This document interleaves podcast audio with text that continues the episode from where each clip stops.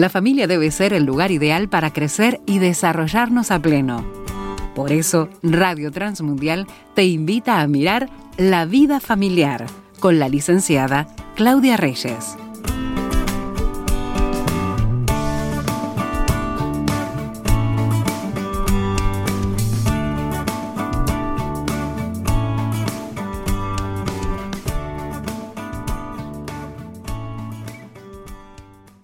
Si usted tuviera que definir qué clase de mente tiene usted, qué clase de palabra, adjetivación utilizaría para la misma. Y usted dice, ¿de qué habla este hombre? Bueno, nos estamos refiriendo a lo que Claudia nos planteó como desafío en este espacio de vida familiar, de hablar que el texto bíblico afirma que los cristianos dice tener, que tienen, la mente de Cristo. ¿Usted se definiría así? Bueno, vamos a charlar nuevamente de esto con Claudia en este espacio de vida familiar. ¿Cómo estás? Hola, ¿qué tal? Me reía porque sí, ¿qué clase de mente tiene? No, bueno, ¿tenemos la mente de Cristo como cristianos? Realmente hemos reflexionado un poco la, la consigna de, del programa anterior era esta, ¿no? Reflexionar acerca de si realmente hemos ido desarrollando la mente de Cristo y decíamos que es un proceso natural, además, evolutivo, que, que, no solamente tiene que ver con un propósito personal, de decir yo quiero pensar eh, bíblicamente, estamos hablando de la mente de Cristo, es pensar de acuerdo a lo que es la palabra de Dios o lo, lo, que la palabra de Dios dice que podemos pensar. Y no esto no es solamente para los santulones o los beatos que han llegado No. a un grado de exa- exaltación, digamos. Claro, y lo interesante es que cuando uno empieza a pensar eh, desde, desde la postura de analizar si realmente está pensando bíblicamente, se da cuenta que la gran mayoría de los errores cognitivos, los- las ideas irracionales que uno puede tener, son los que dirigen nuestra vida.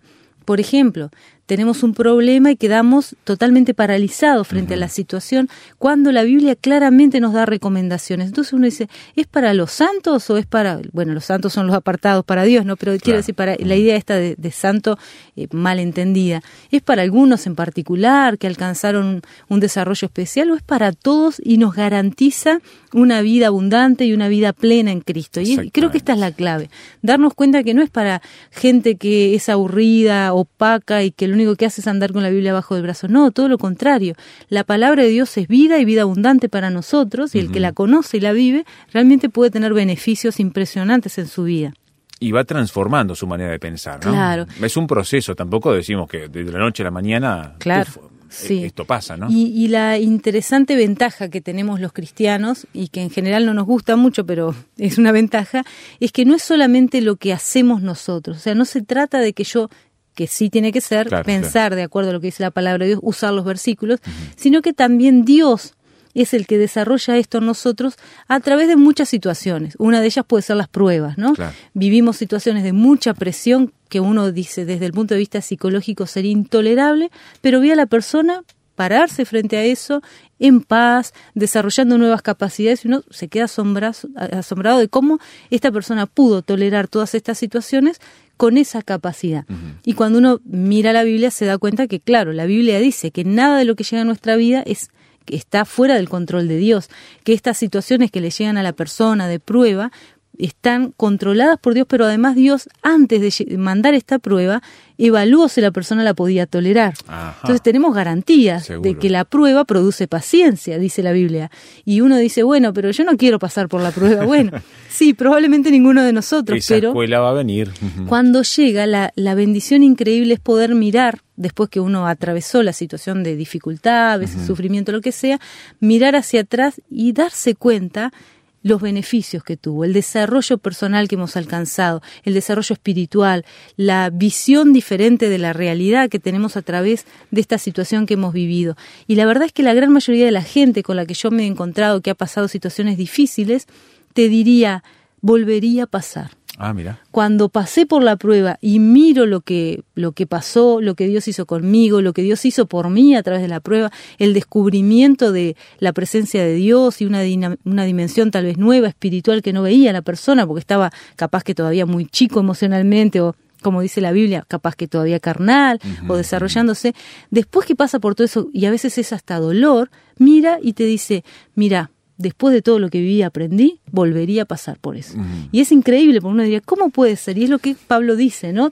tener por sumo gozo cuando uno pasa por pruebas y aflicción. Y solamente cuando se pasa, se puede llegar a ver esto y decirlo, ¿no? Y es grandiosa la, la misericordia de Dios, el amor de Dios para con nosotros. Entonces, que bueno. Siendo aún pecadores, Dios nos da esta oportunidad, ¿no? Sí. Y el amor que nos tiene constantemente de entender nuestras limitaciones y seguirnos eh, acompañando a través de estas situaciones. Y decíamos que a veces las limitaciones no están fuera, están en nosotros. Y por eso hablamos de la mente, lo que pensamos. Eh, si recuerdan, estábamos comentando que la manera que nosotros interpretamos la realidad va a afectar directamente nuestras emociones, nuestra conducta, nuestro estado general de análisis, lo que entendemos. Y decíamos que muchas veces hay comentarios que nosotros nos hacemos a nosotros mismos. No puedo, no soy capaz, eso no es para mí, yo no, no voy a poder con esto, nunca lo hice, no voy a lograrlo ahora, me da mucho trabajo, estas cosas que son autolimitaciones y que no son pensamientos bíblicos, porque decíamos, terminamos hablando de esto, que Filipenses 4:13 dice que todo lo puedo en Cristo que me, fortalece. Entonces, este todo lo puedo en Cristo que me fortalece, obviamente es sometido a la voluntad de Dios. O sea, que no es un todo, yo enfrento la vida y como dice la psicología positiva, por ejemplo, decite puedo, puedo, puedo y vas a poder. Bueno, bueno, decite puedo, puedo, tirarte un edificio y te vas a dar contra el piso. O sea, mm, no eso mm. no es real si la Biblia dice que yo todo lo puedo en Cristo, que Él me fortalece porque estoy viviendo de acuerdo a la voluntad de Dios, de acuerdo a la palabra de Dios. no impulsándome por mis propios deseos, por mis propios anhelos, por mi propia voluntad, sino operando en esa que Dios ha puesto en mí, ¿no? Claro. Y es un desarrollo que vemos que viene de la mano de Dios y viene además eh, se va generando a través de lo que Dios viene haciendo en nuestra vida. Y esto es lo, diferente, digamos, ¿no? Es ese proceso de santificación que dice el Nuevo Testamento, ¿no? Es un desarrollo progresivo que nos lleva toda la vida hasta que estemos en la presencia de Dios, ¿no? Entonces, eh, todas estas cosas nos hacen reflexionar acerca de lo que yo digo y lo que dice Dios. Yo puedo decir, yo no puedo, yo no sé. ¿Y Dios qué dice? Bueno, todo lo podés. Eso es el mensaje de Dios para nosotros. Es eh, interesante que hay un, un pasaje en el Salmo 103, dice, el amor de Dios siempre es el mismo. O sea, no cambia. No, porque a mí no me aceptan, a mí nadie me quiere. Bueno, Dios te ama y Dios no cambia, ni siquiera por tu pecado cambia. Dios no deja de amar por el pecado, Él se aparta del pecado, pero no nos deja de amar porque Él entregó a su Hijo, ¿no? Y dice, es interesante que dice que Dios ama a quienes lo honran y siempre les hace justicia a sus descendientes, ¿no? O sea, la presencia de Dios está garantía, garantida para nosotros en el presente y para nuestros hijos en el futuro.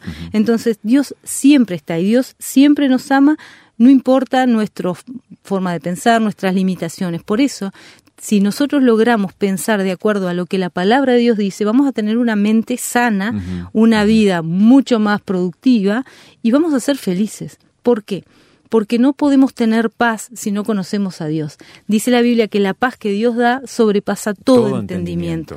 Y es esa paz que la gente te explica que tiene cuando no hay ningún sentido de que tenga paz. Claro, no hay raciocinio humano capaz de poder explicarlo, ¿no? ¿Cómo puede tener paz? Me contaba a mi esposo que estaba visitando a un señor que estaba muriendo de cáncer, ¿no? en, el hospital. Y el hombre estaba desesperado, ¿no? ¿no? me quiero morir, no, esto no es justo. La bueno, le predicó el Evangelio y el hombre acepta a Jesús como Salvador, le deja una Biblia y se va. Al otro día, él estaba retorcido de dolor, mal, enojado con Dios, con la vida, con la familia. Al otro día vuelve mi esposo a visitarlo.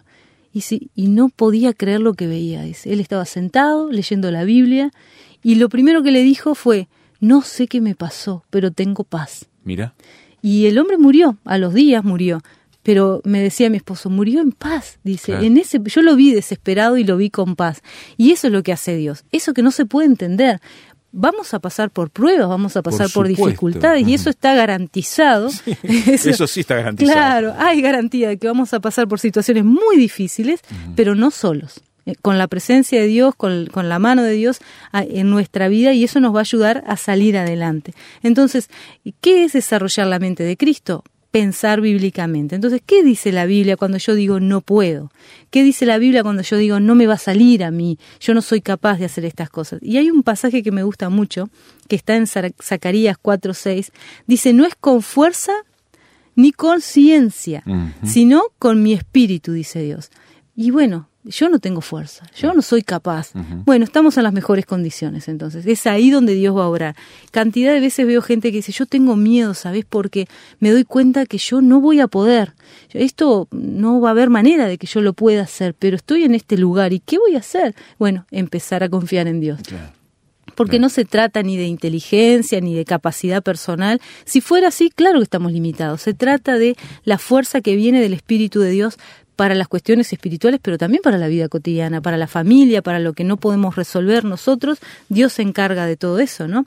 Y hay muchos pasajes. Uno lo que tiene que hacer es leer la Biblia con profundidad, marcar en la Biblia lo que le llama la atención, lo que le parece que Dios le está hablando a sí mismo, recordar mm, este, pasajes de memoria que le van a ayudar en momentos difíciles. Para ir creando patrones de pensamiento. Claro, ¿no? eso es lo que nos va a ayudar. Cuando uno está en una situación y quiere responder humanamente y puede calmarse y orar y decir, Señor, dame sabiduría, tiene que responder bíblicamente. Tienen que venir mensajes bíblicos. Uno tiene que tener eh, memorizado algunos versículos. Entonces, sí, yo tengo que amar a mi enemigo. Y bueno, tenés que amar a tu enemigo, Sí, sí. es lo que dice la Biblia. ¿Y cómo hago? Y empezá a orar, Dios te va a guiar, empezá a buscar desarrollar esa capacidad espiritual, porque eso no es emocional ni intelectual, es espiritual para sobrepasar ese límite y desarrollar. Hacemos una pausa entonces y lo dejamos pensando en estas cosas de cómo desarrollar estas capacidades espirituales para tener la mente de Cristo. Ya volvemos en nuestro programa para hablar acerca de todos estos temas. Si quiere opinar, póngase en contacto con nosotros. WhatsApp, signo de más, 598 91 610 610.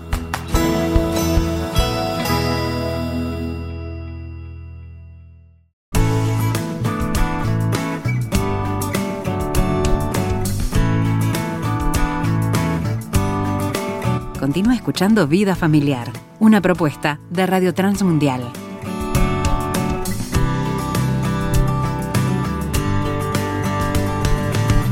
Estamos con Claudia Reyes en el espacio Vida Familiar hablando sobre un tema bien profundo que tiene que ver con nuestra mente. Tenemos la mente de Cristo, pensamos como Cristo, nos identificamos con su sistema de valores y patrones para integrarlo en nuestra manera de desarrollarnos.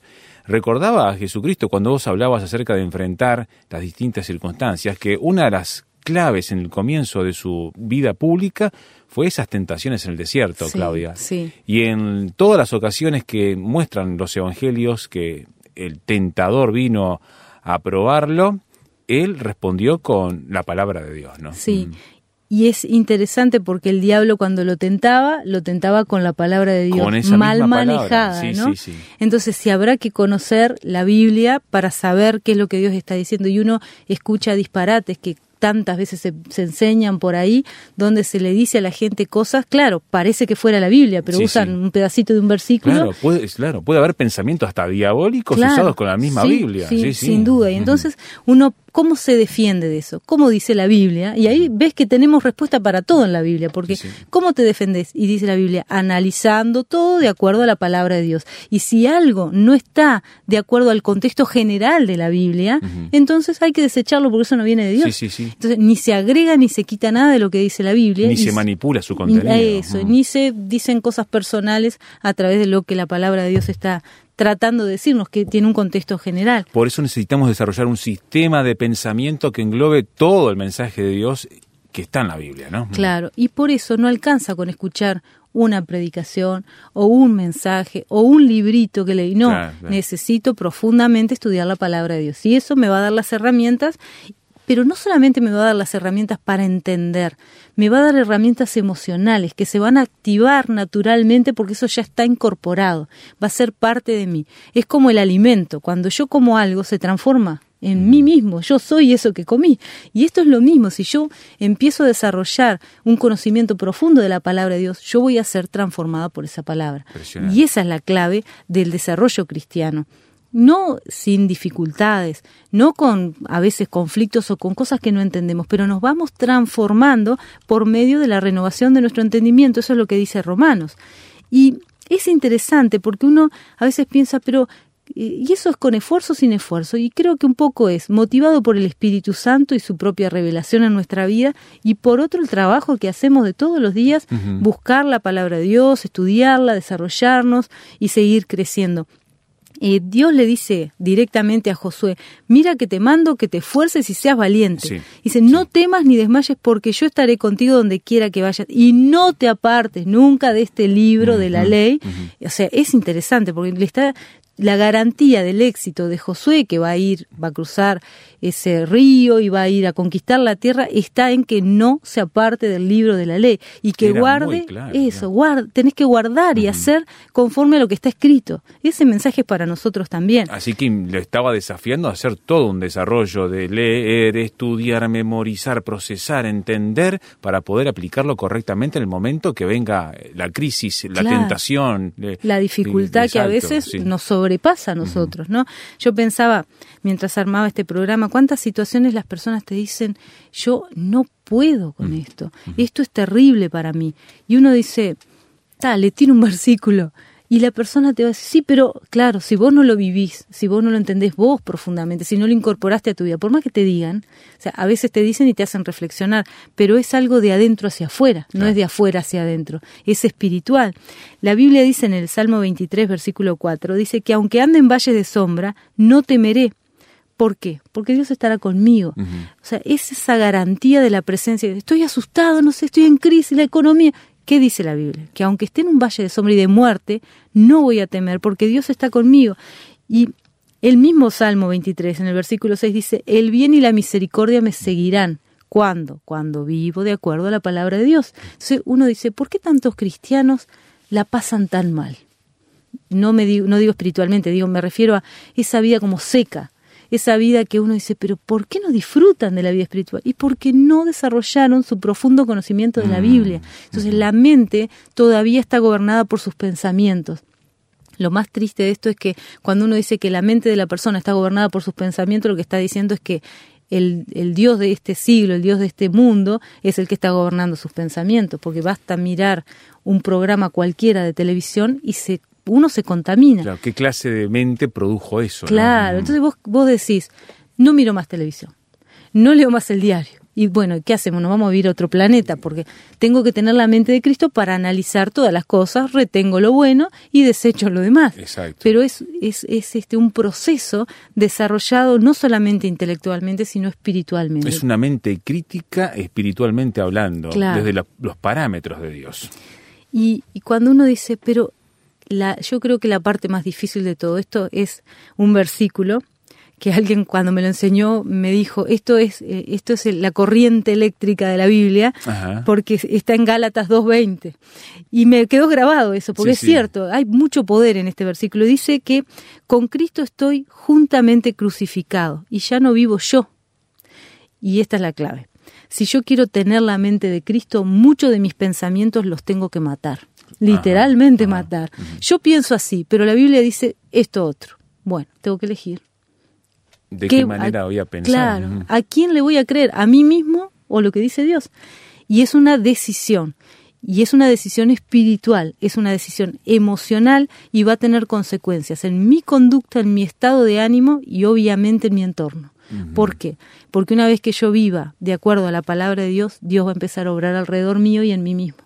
Y a veces las pruebas vienen para eso mismo, para que desarrollemos la mente de Cristo, para que podamos desarrollar paz, para que desarrollemos esperanza, que muchas veces como cristianos hay gente que uno dice, ¿cómo puede ser que esta persona piense, no vale la pena orar, no vale la pena esperar, no vale la pena obedecer la Biblia? Entonces, es interesante, Dios nos garantiza bienestar, nos garantiza que el bien y la misericordia nos van a seguir. Si vivimos de acuerdo a la Biblia, de acuerdo a la palabra de Dios, si sometemos nuestro pensamiento al pensamiento bíblico. Entonces, la pregunta es si estamos viviendo bíblicamente, si estamos teniendo la mente de Cristo.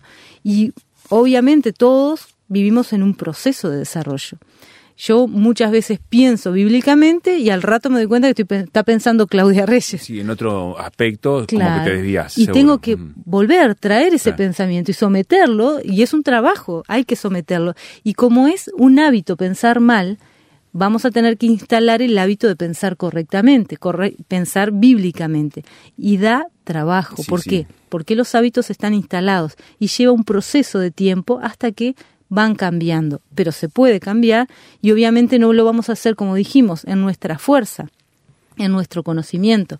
Lo vamos a hacer a través del Espíritu de Dios y eso nos va a ayudar a poder salir adelante otros versículos que tienen que ver con todo esto es que dice la Biblia en Romanos 8, 28, a los que aman a Dios todas las cosas les ayudan, a bien.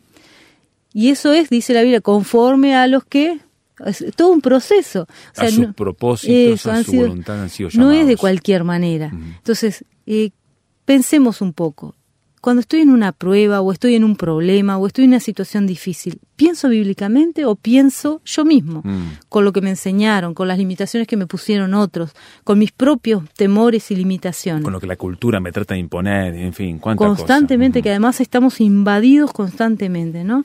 Y para terminar, uno tiene que pensar en que Dios, que quiere que tengamos la mente de Cristo, tiene un propósito en nuestra vida muy interesante, que es que nos vaya bien. A Dios no le interesa tener cristianos frustrados, enojados, secos, no, todo lo contrario. Jesús nos prometió una vida abundante, una vida llena de poder, una vida que se transforma constantemente, que entiende la realidad a través de la presencia de Dios. Entonces tenemos que entender esto. Dice Jeremías 29:11, mis planes para ustedes solamente yo los sé, y no son para su mal, sino para su bien. Mm. Yo voy a darles un futuro lleno de bienestar. Y el bienestar es un proceso de desarrollo también mental y espiritual. Y si yo no dejo que mis pensamientos sean transformados por la palabra de Dios y por la presencia de Cristo, difícilmente voy a poder ser feliz, difícilmente voy a tener una vida abundante, no se alcanza humanamente eso. Eso viene de Dios. Entonces yo les animo a conocer la palabra de Dios, a profundizar en su conocimiento, a recordar versículos de memoria, a buscar una y otra vez. Y cuando creamos que somos sabios en nuestro entendimiento, bueno, rechacemos eso, busquemos a Dios y obedezcamos porque viene bien para nuestra vida, viene bendición. Dios quiere que nos vaya bien, pero para eso tenemos que darle el control.